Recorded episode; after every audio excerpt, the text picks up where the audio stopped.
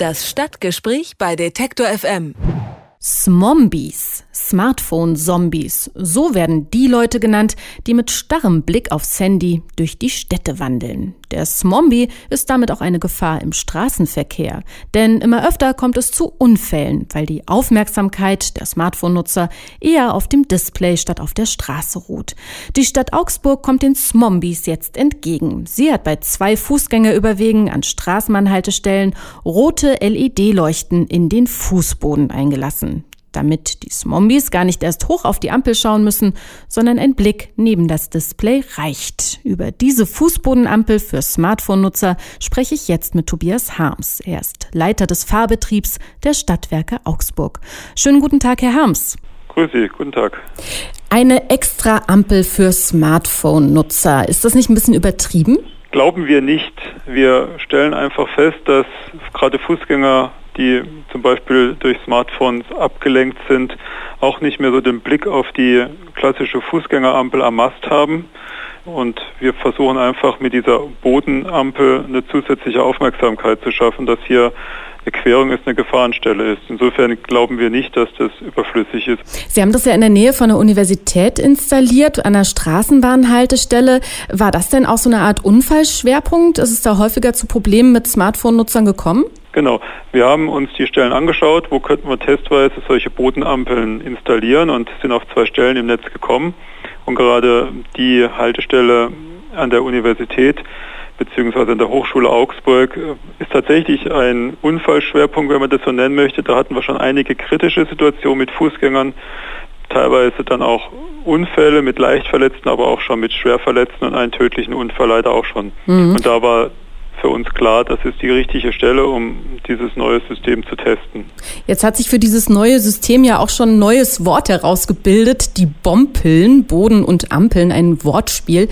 Äh, wie reagieren denn bislang die Leute darauf, die Studenten nehme ich mal an, vorzugsweise? Gibt es schon Feedback? Also wir bekommen schwerpunktmäßig von den Studentinnen über soziale Medien Feedback.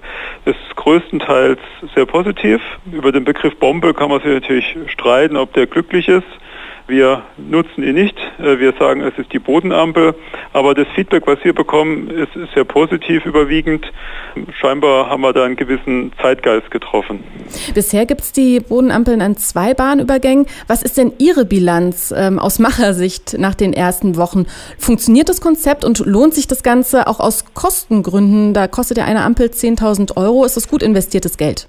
Also bezüglich der Erfahrungen ist es so, das haben wir jetzt seit gut zwei Wochen in Betrieb, diese Bodenampeln. Unfälle gab es bis jetzt noch keine, Gott sei Dank. Ob das jetzt auf die Bodenampeln zurückzuführen ist, weiß ich nicht. Wir haben auf jeden Fall mit dem, mit dem System, mit der Bodenampel eine Aufmerksamkeit erreicht bezüglich der Gefahr einer Fußgängerquerung mit bei einer Straßenbahn. Das ist schon mal der Mühe wert gewesen, finde ich. Ähm, was die Kosten angeht, sehen wir das ein bisschen anders. Da wir, für uns stehen die Kosten nicht im Vordergrund.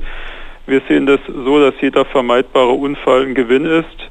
Und wir haben einfach den Auftrag auch für eine öffentliche Sicherheit zu sorgen. Und äh, da ist die Investition, die auch nicht wirklich hoch ist in dem Fall, für uns eher zweitrangig zu bewerten. Was ich mich frage, wenn ich persönlich da jeden Tag äh, Richtung Hochschule laufen würde mit dem Smartphone in der Hand über diese Straßenbahnschienen, stellt sich da nicht vielleicht auch irgendwann so eine Art Gewöhnungseffekt ein, dass ich irgendwann dieses leicht blinkende Rot in meinen Müdigkeitsmodus mit einbeziehe und einfach dann drüber schlappe? Also es ist nicht leicht rot blinkend, sondern es ist schon ein ziemlich grelles Licht, wenn man direkt reinschaut. Aber klar, eine Gewöhnung äh, tritt überall ein, aber das trifft ja dann für jedes Verkehrszeichen äh, im, im Stadtgebiet oder überhaupt im öffentlichen Verkehr. Wir denken schon, dass die Aufmerksamkeit, die ja dann speziell von den Smartphone-Nutzern eher auf den Boden gerichtet ist, durch die Bodenampel wieder da ist, dass er sieht, hier ist eine Gefahrenquelle, hier muss ich anhalten und die Lichter sind doch schon recht grell, wenn man da direkt in den, mit dem Blickwinkel dann reinschaut. Also ich glaube schon, dass das ein Kontrast ist, der doch sehr aufmerksamkeitserregend ist. Und wollen Sie das dann gegebenenfalls auch ausbauen? Da haben wir jetzt noch keine konkreten Planungen. Wir schauen jetzt erstmal über einen gewissen Zeitraum, wie die zwei Anlagen sich bewähren, wie die Rückmeldungen sind. Es ist sicherlich kein System für jede Querung. Das ist jetzt nur etwas, äh, wo eine hohe Frequentierung von Fußgängern ist. Ähm, dann wird man mal entscheiden, Schritt für Schritt, wo wir das System gegebenenfalls noch nachrüsten werden. Jetzt haben Sie ja mit diesen Bompeln noch wahnsinnig viel Aufmerksamkeit bekommen, bis hin zur Washington Post. Ähm, ist das ja noch als was ganz Neues sozusagen durch die Medien gegangen. Ähm, jetzt wird die Smartphone-Nutzung ja aber nicht weniger werden.